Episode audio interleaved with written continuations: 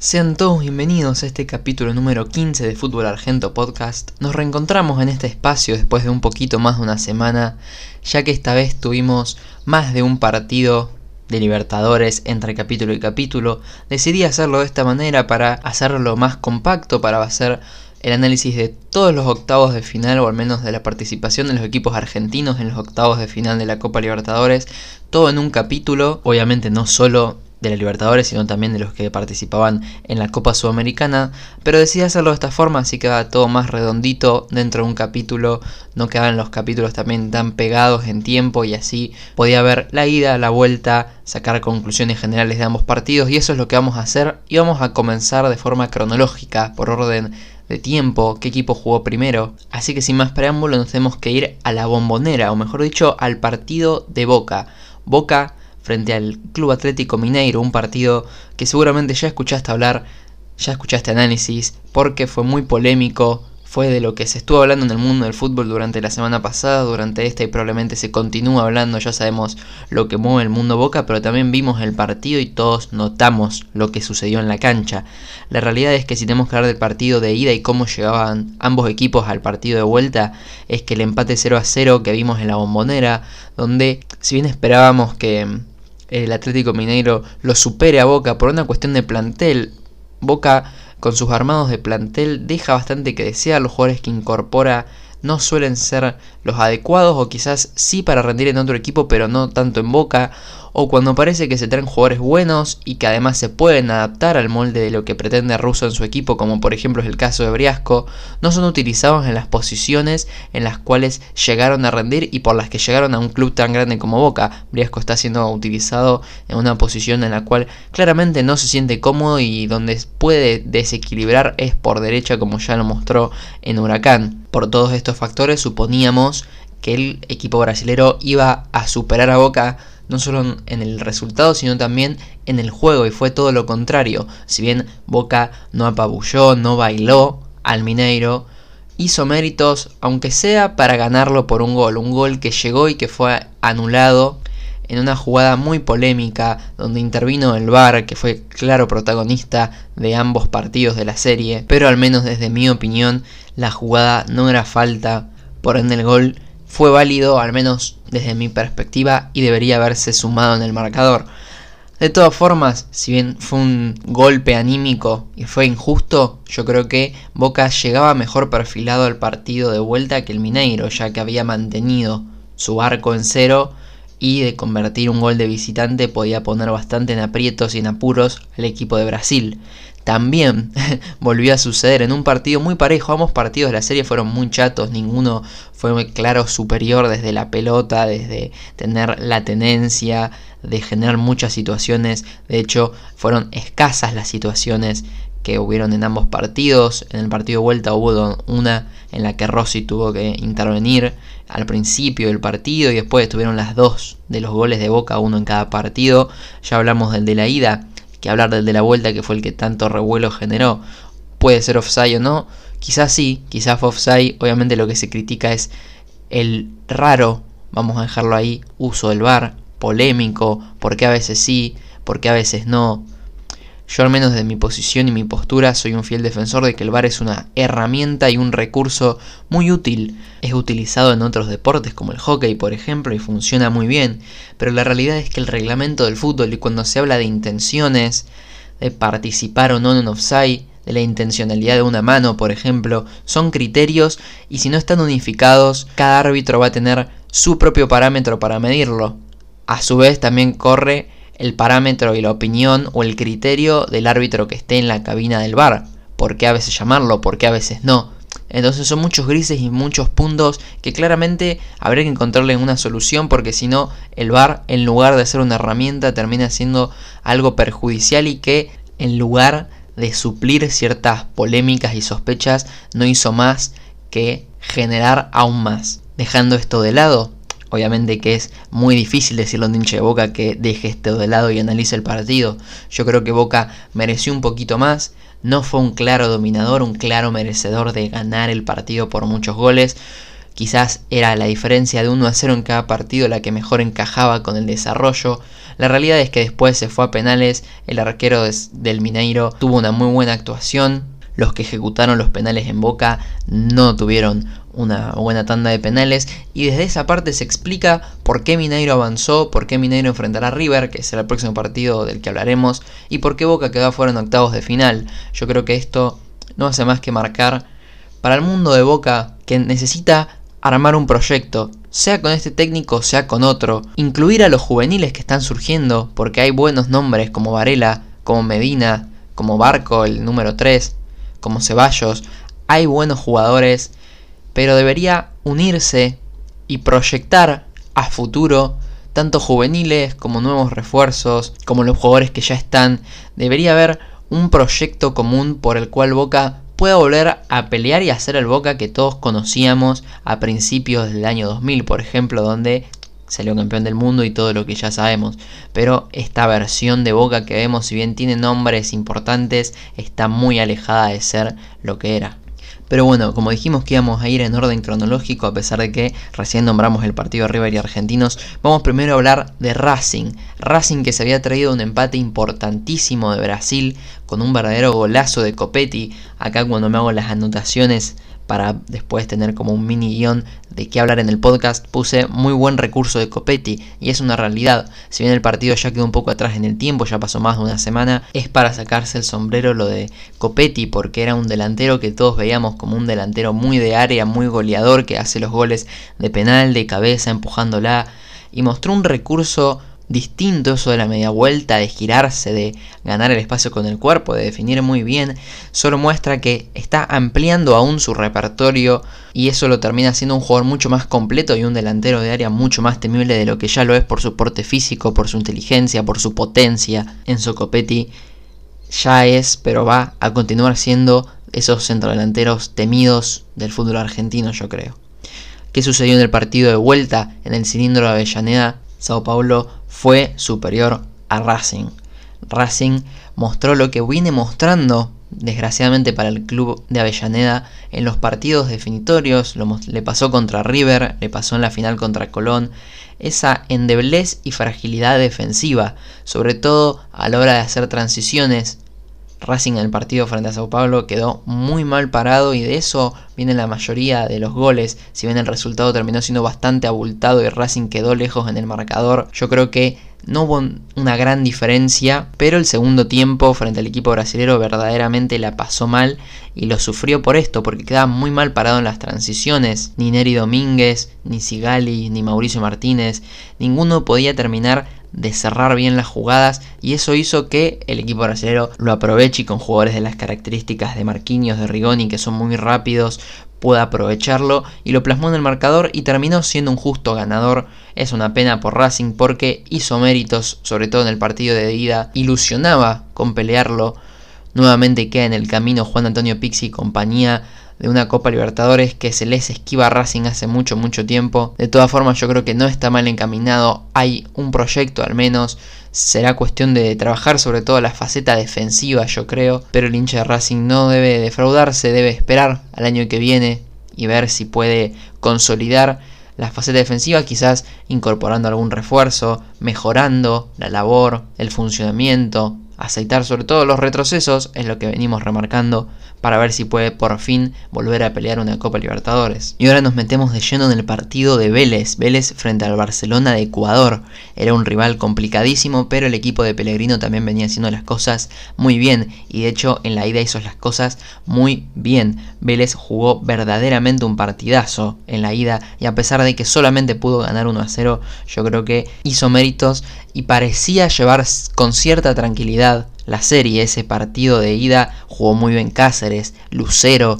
Centurión también hizo un gran primer tiempo, Gianetti que siempre es sólido en defensa, todos estos fueron baluartes, Lucas Hoyos también tuvo algunas intervenciones, entonces todos estos fueron grandes baluartes y artífices de una victoria muy importante de Vélez que lo encaminaba para el partido de vuelta, y el partido de vuelta si bien empezó en desventaja, ya con el gol del empate de Lucero de cabeza parecía que Vélez casi que liquidaba la serie. Pero ¿qué pasa cuando enfrentás a rivales tan potentes, con tanta jerarquía y que por algo están en los octavos de final de la Copa Libertadores? Eso pasa, que te, te relajás. Vélez se relajó 5 o 10 minutos y terminó quedando afuera de la copa, perdiendo la serie, perdiendo el partido y dejando una muy mala imagen, más allá de la jugada, ese infortunio defensivo que queda la pelota ahí bollando. Yo creo que Vélez se relajó, bajó el ritmo del partido, pensó que estaba liquidado porque parecía estar liquidado, un gol de visitante, ganando 1 a 0 en la ida, pero terminó pagando caro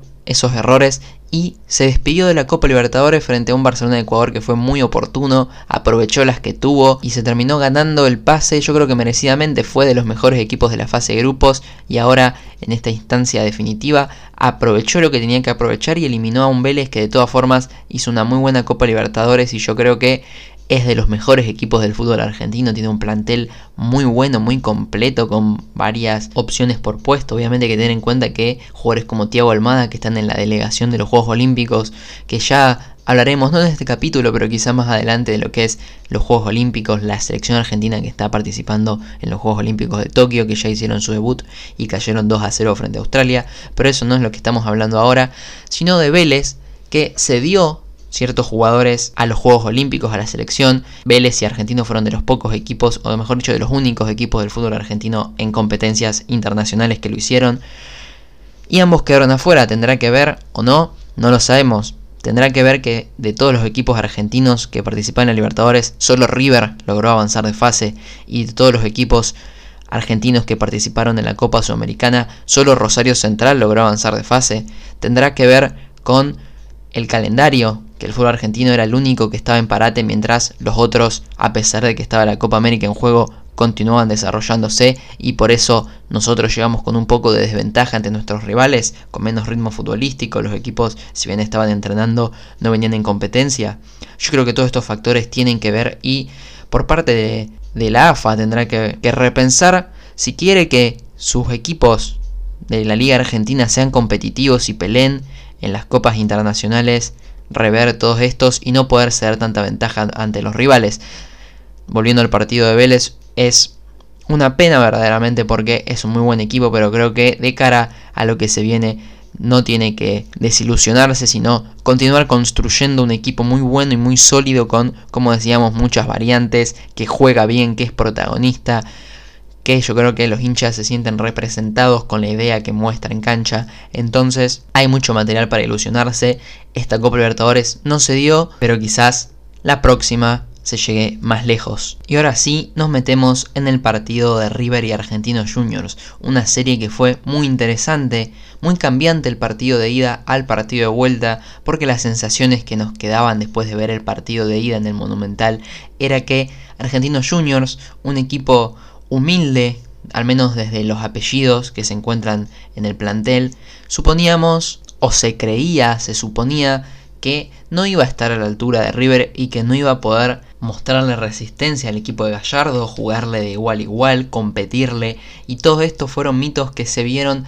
justamente desmitificados al principio del partido, si bien River se puso en ventaja con una gran jugada de Paulo Díaz, yo creo que Paulo Díaz se nota el contraste que hacen y que hemos visto, por ejemplo, después cuando River jugó con Colón por el torneo, el contraste de Paulo Díaz con jugadores como Maidana, como Pinola, que tienen mucha experiencia pero no tienen la velocidad que sí tiene el chileno y además lo que aporta el chileno en ataque, los pases frontales que son pases por, por piso, por el suelo a los delanteros, esa jugada que Gallardo siempre pide que los delanteros apoyen después del pase de los zagueros, ya sea con los laterales, con los volantes ofensivos que pasan. Y obviamente eh, Paulo Díaz en esa jugada le encontró a Brian Romero, del quien obviamente ya vamos a hablar sobre todo en el partido de vuelta, que es un gran refuerzo, una gran incorporación para el equipo de Gallardo. Pero en el partido de ida Además de que jugó River, jugó Argentinos, que hizo un muy buen partido, jugó muy ordenado, muy sólida la defensa. Quintana, Torren en, esa, en ese partido estuvieron verdaderamente sólidos y a River le costó generarle y se vio y se leyó, se podía ver en, en redes sociales, escuchar en los programas de análisis periodísticos, de debate también, que River le estaba costando generar y que estaba apostando o quizás abusando del recurso del centro y que los equipos con zagueros sólidos, como le pasó en la ida con Argentinos, como le pasó con Colón, otra vez en el torneo, estaban simplificándole la tarea. De hecho, lo dijo Eduardo Domínguez en, la conferencia de prensa que se hizo post partido. Dijo, nosotros preferíamos que River nos tire centros. Y es una realidad. River cómo puede lastimar al rival más que con centros, con jugadas colectivas, como decíamos, con estas intervenciones de los zagueros centrales que participan en las jugadas de ataque, o también obviamente con jugadores como Carrascal, como De la Cruz, como Paradela ahora, como Julián Álvarez o Matías Suárez, que ya generan un desequilibrio individual, obviamente conectando entre ellos en paredes. Esto no se había visto en el partido de ida y sí se vio en el partido de vuelta. Gallardo, como sabemos, siempre corrige a tiempo, nunca va a tomar una mala decisión, son muy contadas las veces que decidió mal, cambió el esquema, le cambió la cara a River y obviamente la frutillita del postre fue la labor de Brian Romero en ese partido. Yo post partido redacté, ya lo nombré en el capítulo anterior, pero voy a aprovechar para hacer un poco más de publicidad a la página que tengo con dos amigos en, Instagram que se llama Línea de Tres, en la cual estamos cubriendo todo lo que tiene que ver con el fútbol, el mundo del fútbol. Así que nada, ya saben que si quieren mm, nos pueden ir a seguir. Y ahí puse la importancia del trabajo que hace tanto Marcelo Gallardo como la Secretaría Técnica, como todos los que participen en el mundo River a la hora de decidir a quién comprar y por qué. Y Brian Romero es un jugadorazo que además se encaja a la perfección en la idea y en la filosofía millonaria. Por eso empezó a rendir desde el primer partido que jugó y no necesitó ningún tipo de adaptación. Y entonces terminó haciendo la diferencia entre un argentino juniors que de todas formas yo creo que hizo una serie más que digna cuando River está en el nivel que jugó en el partido de vuelta. No tanto de apabullar en el ataque, si bien Carrascal tuvo un gran partido, Brian Romero como ya lo nombramos, y que el resultado fue un poco abultado y pudo ser más si no hubiese sido invalidado ese gol de Carrascal que de todas formas se vio que se la terminó llevando con la mano. Pero el equipo de Milito compitió lo que pudo. Yo creo que el error de Quintana en el primer gol termina sellando una, un partido de vuelta que se veía que no iba a ser la solidez defensiva que había mostrado Argentinos en el partido de ida. Y por el contrario, River esta vez construyó el equipo de atrás hacia adelante como se suelen construir, pero que muchas veces River flaqueaba en defensa, pero en ataque es donde hacía la diferencia. Y esta vez fue distinto. River no lo vimos apabullando al rival ni teniendo mucho la pelota, sí siendo directo como lo suele ser el equipo de Gallardo, pero siendo muy muy sólido en defensa. Y las pocas situaciones que generó Argentinos Juniors, apareció Armani, que como ya sabemos en los partidos decisivos, Franco Armani siempre aparece para salvar a River. Por estos motivos y de esta forma River avanzaba a cuartos de final y es el único equipo argentino que se encuentra aún disputando la Copa Libertadores, así que estamos orgullosos de esto y esperamos que nos continúen representando a la perfección como suelen hacerlo los jugadores riverplatenses. Por ende, si decimos que es el único equipo en la Libertadores que continúa con vida, tenemos que decir que Defensa y Justicia perdió y desgraciadamente sí, Defensa y Justicia perdió ante Flamengo. Fue una serie que no vi en vivo porque me incliné por River Argentinos Juniors. Yo creo que de todas formas, por lo que vi, ambas series estuvieron muy interesantes y muy parejas. En el partido de ida, Defensa y Justicia mereció más, hizo figura al arquero rival, pero terminó cayendo 1 a 0. Y después en la vuelta en Brasil, el resultado a favor del Flamengo terminó siendo bastante abultado. Quizás no fue el resultado global, ese 5 a 1 un verdadero índice de lo que fue en realidad la serie, porque yo creo que en el partido de ida Defensa y Justicia sí que jugó bastante bien y no sé si te digo mejor que el Flamengo en la vuelta, así que el equipo de BKC se flaqueó de todas formas. Nuestras felicitaciones para ellos porque son un plantel muy competitivo. Además, siempre se tienen que rearmar porque sabemos que van jugadores por lo general a préstamo de equipos grandes y después cuando tienen que regresar a sus respectivos equipos, en el caso de Enzo Fernández, por ejemplo, que regresó a River, le termina quitando defensa y justicia un baluarte importantísimo como era ese jugador y varios casos más. Entonces tiene su mérito de todas formas y ojalá que en la próxima competencia internacional que lo veamos pueda repetir lo que le vimos hacer en la Sudamericana del 2020-2021 que se definió en enero. Habiendo hecho este repaso general por lo que fue la Copa Libertadores, nos metemos con los tres equipos argentinos que continuaban con vida en la Copa Sudamericana. Tenemos que ir primero al caso de Arsenal, que quedó fuera frente a Sporting Cristal en dos partidos muy parejos, pero el equipo de huevo Rondina no, no contó con las suficientes armas para ganarle al equipo peruano y quedó afuera de la Copa Sudamericana. Lo mismo que le sucedió a Independiente. Independiente fue superior, yo creo, a Santos, o al menos hizo méritos para no quedar afuera tan temprano y al menos llevar el partido a penales. Por ejemplo, en ambos partidos el arquero de Santos, sobre todo en la vuelta, fue figura. Joao Paulo hizo verdaderos partidazos e Independiente desperdició situaciones por demás. Obviamente a la hora de analizar vamos a decir que Independiente quedó afuera en octavos de final, que nuevamente se le escapa una competencia internacional, que si bien ganó la Sudamericana hace un tiempo, el equipo conocido como el Rey de Copas en este ambiente internacional últimamente le está costando, pero la realidad es que si viste los 180 minutos, sabes que Independiente despilfarró un montón de situaciones de gol, algunas por labor o por mérito del arquero rival y otras simplemente por falta de eficacia, por falta de frialdad a la hora de definir. Entonces, si quiere pelear el torneo argentino, si quiere pelear la Copa Argentina también que sigue con vida y es uno de sus grandes objetivos para este semestre, tiene que corregir esto. Y por último nos vamos al partido de Rosario Central frente a Deportivo Táchira. Antes de meternos de lleno con este partido, hago un inciso para recordarles de que yo hago una participación en Radio La Hormiga, una radio comunitaria de Zona Sur,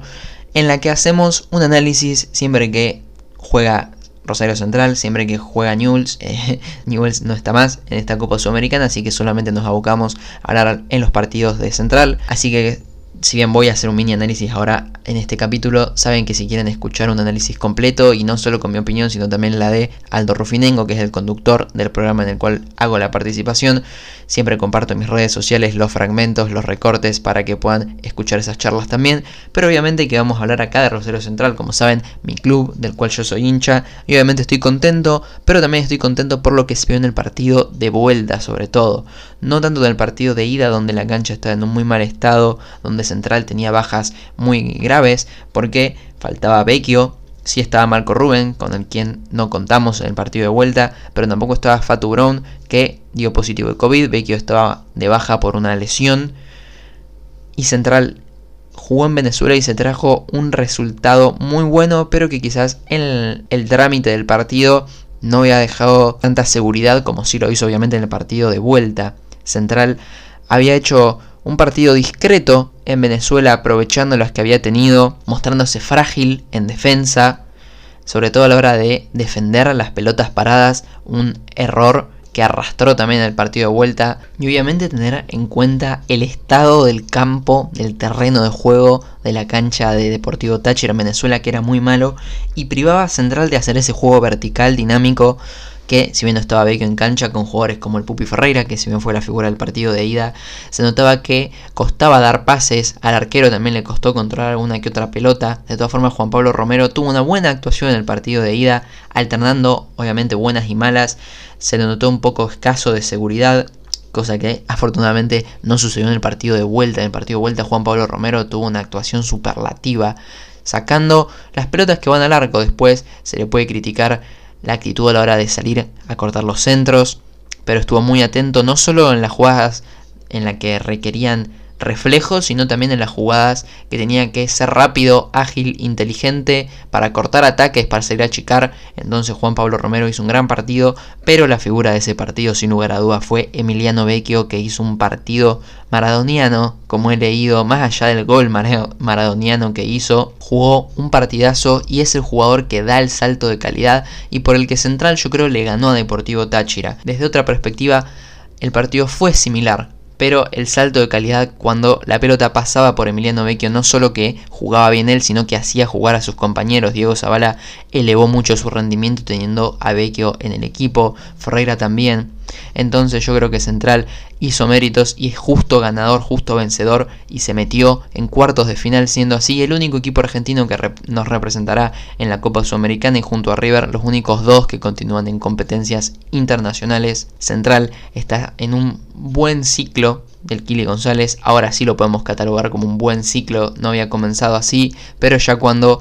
logró consolidar un equipo base, unos 11 titulares, un plantel de todas formas que no es muy, muy variado, no tiene muchas opciones, de hecho más bien es un plantel corto y repleto de jugadores de las divisiones inferiores, mejor dicho, surgidos de las divisiones inferiores, obviamente ahora jugando en primera, de pibes y central y el Kili González están en ese proyecto, en esa transición de estos jugadores para afianzarse en primera y de la mano de ellos, de la mano de Emiliano Vecchio, lograron clasificar a cuartos de final y para este partido uno supone que ella recuperaría a gente como Marco Rubén, como Fatu Brown, que son referentes obviamente, también a Lucas Gamba, que no pudo jugar en el partido de vuelta por una molestia muscular y el hincha de Central se ilusiona a enfrentar a Bragantino de Brasil. De todas formas, los cruces y las predicciones no las haremos en este capítulo para que no quede tan largo, las haremos en el capítulo que sigue o ya más cercano a la fecha de los partidos de cuartos de final de ambas competencias. Por mi parte, fue todo por hoy, espero que les haya gustado. Nos veremos en el próximo capítulo, no sé si analizando la fecha del fútbol argentino, no sé si analizando los Juegos Olímpicos y haciendo una predicción de lo que se vendrá en la Copa Libertadores. Veremos. De todas formas, les agradezco por escuchar. Agradezco también si lo comparten, si se lo recomiendan a sus amigos, si me dan una crítica constructiva, como siempre, será más que bienvenida. Por mi parte esto fue todo, mi nombre es Nicolás Juliano, me despido y los espero en el próximo capítulo de este podcast que se llama Fútbol Argento. Un saludo.